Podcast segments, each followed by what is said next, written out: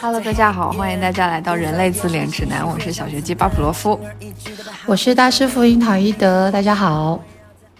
呃，你昨天晚上看新闻了吗？李玟的那个追悼会呃开始了，而且李玟这个事情你都知道，因为抑郁症。嗯，对，就是就有一天晚上，突然我妈冲到我房间来跟我说这个事情，然后我就觉得。好意外，好突然，因为我感觉节目上他是非常开朗啊，而且很，很充满能量那种感觉，就很难想象一个那么有活力的人哈，唱好心情的那个人，他会像是得抑郁症的人。那说起这个，我就会想起张国荣。那张国荣也算是一代巨星了，可能你对他不是很熟悉，但是张国荣的自杀也是因为抑郁症，他在酒店顶楼跳楼自杀的。嗯，对，其实他自杀的时候我都还没有出生，但是我有听说过这件事情，而且每一年其实我都有看大家在啊怀念他。哦，之前还有一个明星叫做乔任梁，然后也是抑郁症，就突然就自杀了。然后上一个月吧，我好像也刷到一个信息，就是说韩国的某一个呃明星，然后就突然就这样自杀了。对，好像自杀这个事情好像离我们很遥远，也没有什么预兆性。那我们今天不如再来就来聊一聊抑郁症。雨中焚烧的女巫，掩埋一切的道路。它长出了树，果实落在手心，我们开始着。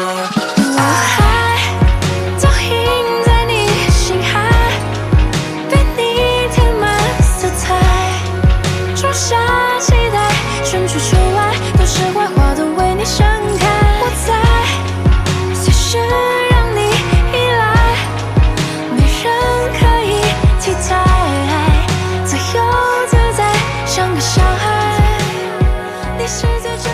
其实这个这个病呢，在我们的现代生活当中，甚至在我们的医院啊、咨询室当中，都是算比较常见的。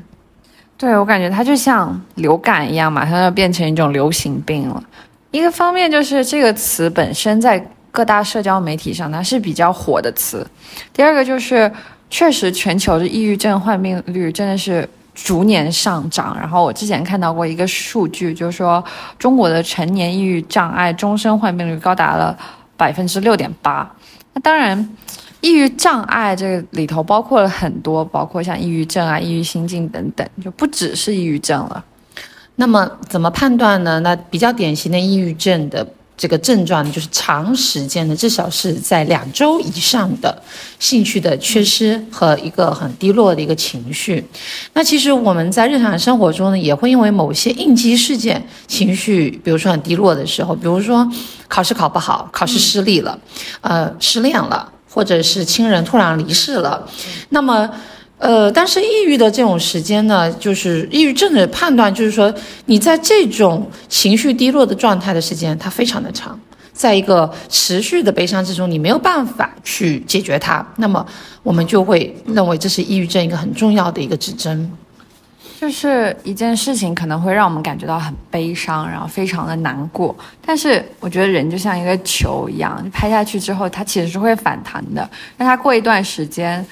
就是人的那个情绪起伏又上来的时候，好像就会好一些。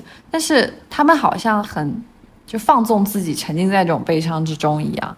就你觉得是主动的，对吗？主动的活在。那样子的一个情绪当中不愿意走出来，其实这种悲伤背后呢，嗯，比较能忽略的就是它其实是有很多其他的强烈的情感的。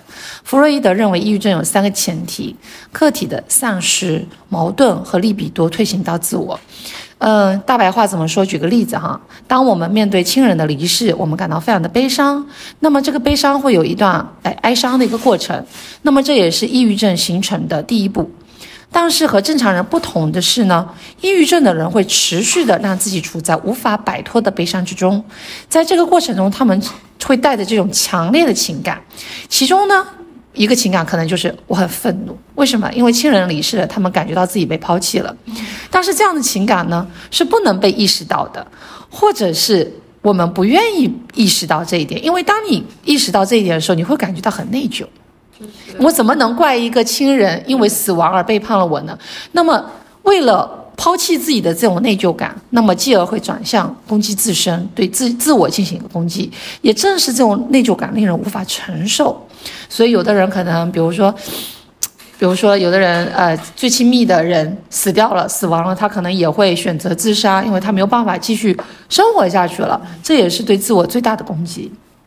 那我们经常讲说，抑郁症是向内攻击，向内攻击。那具体一点，就是什么样的状况或者是什么样的情况才算是向内攻击呢？抑郁症的人哈，他跟正常人有个很大的区别，就是他的这个自我边界他是非常模糊的。怎么解释呢？就是我没有办法使用比较好的防御来保护自己，所以外界的一点点打击呢，就很容易进入到我的内心世界。嗯，比如打个很简单比方哈，很多抑郁症的人可能因为突然下雨，他就活不下去了，他就很伤感，对不对？他觉得哇，天也在哭泣，或者他因为别人的一句话，很无心的一句话，他没有完全的反御，那么他就很可能剖击一下，跑到这个。阳台上面跳下去自杀了。我们是不是有时候会看到一些，呃，一些学生或者孩子，可能就跟父母亲有一些争执。对我，他毫无预兆的可能就拉着车门就跳到那个桥下去了，跳到河里去了。对，这就是他这种自我边界，他是很模糊的。对，那我之前就看到过一个视频，就是啊，一个男生，初中生吧，站在那个走廊上，然后被妈妈扇了一巴掌，之后扑叽一下就。这样跳下去了，就很突然，感觉好像这不是一件非常非常决定性的事件，就让他有这种决定。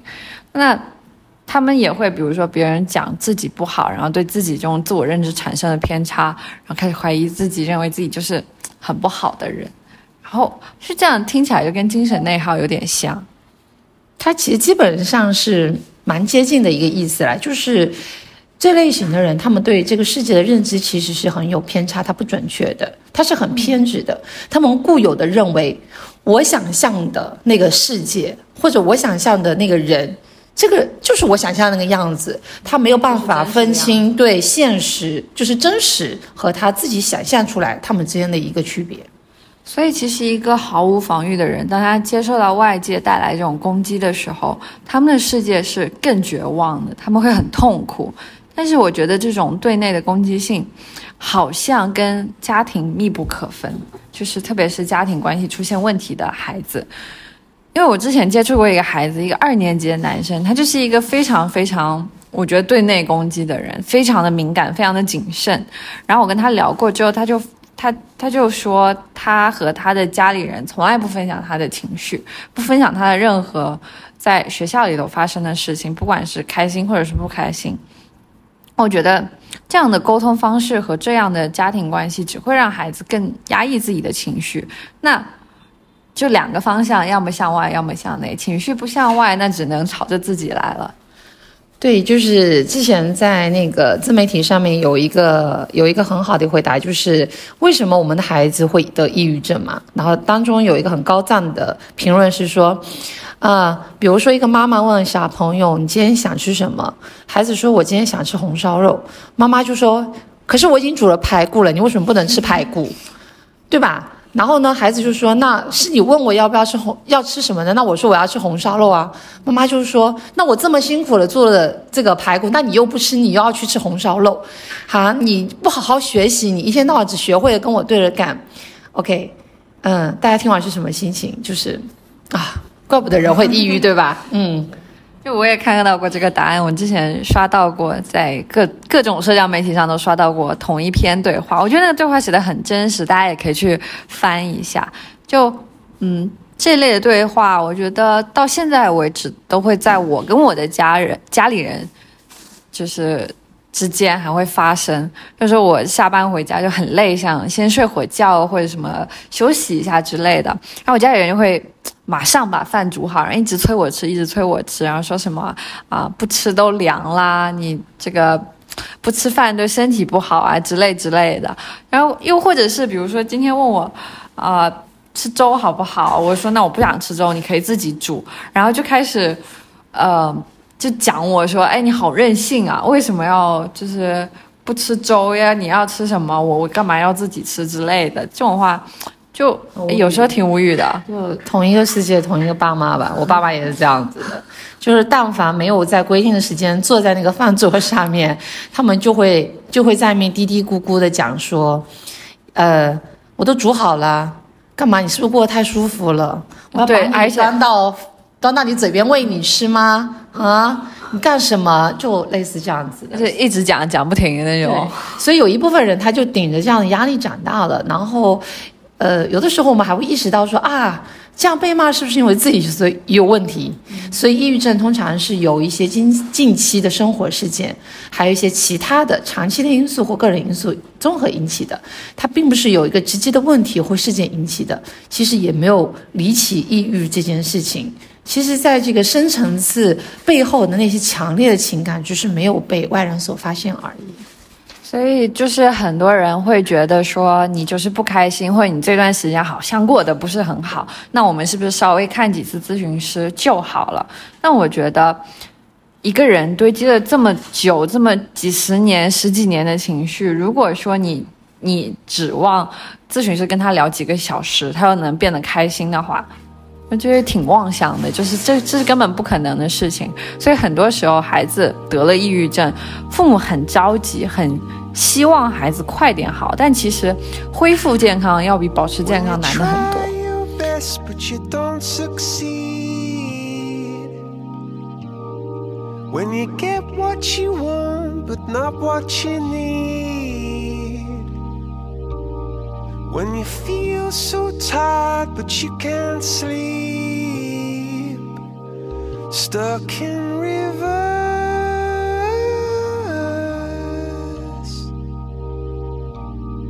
And the tears come streaming down your face.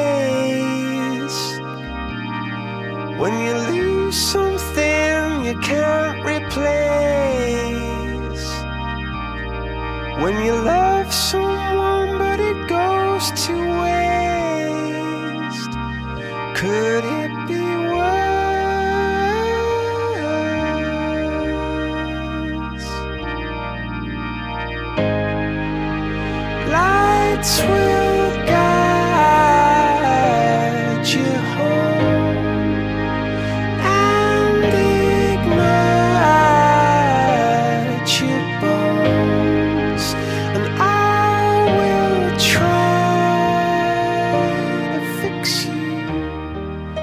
当我们呃感受到自己情绪不太好的时候呢，其实首先应该要做的就是接受这种情绪的存在。